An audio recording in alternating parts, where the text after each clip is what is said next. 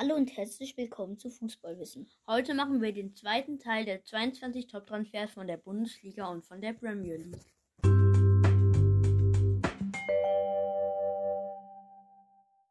Christoph Piontek ist per Laie von Hertha BSC nach Florentina gewechselt. Einzel Martial Niels ist für 500.000 von Arsenal zum AS Rom gewechselt.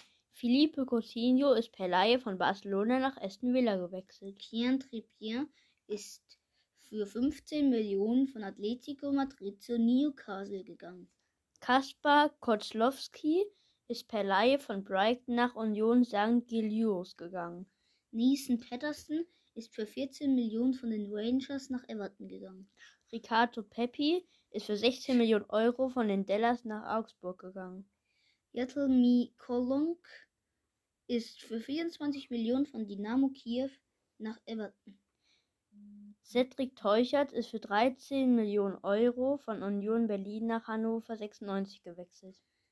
Manchester City hat Ferran Torres für 55 Millionen an Barcelona verkauft. Das war Teil 2.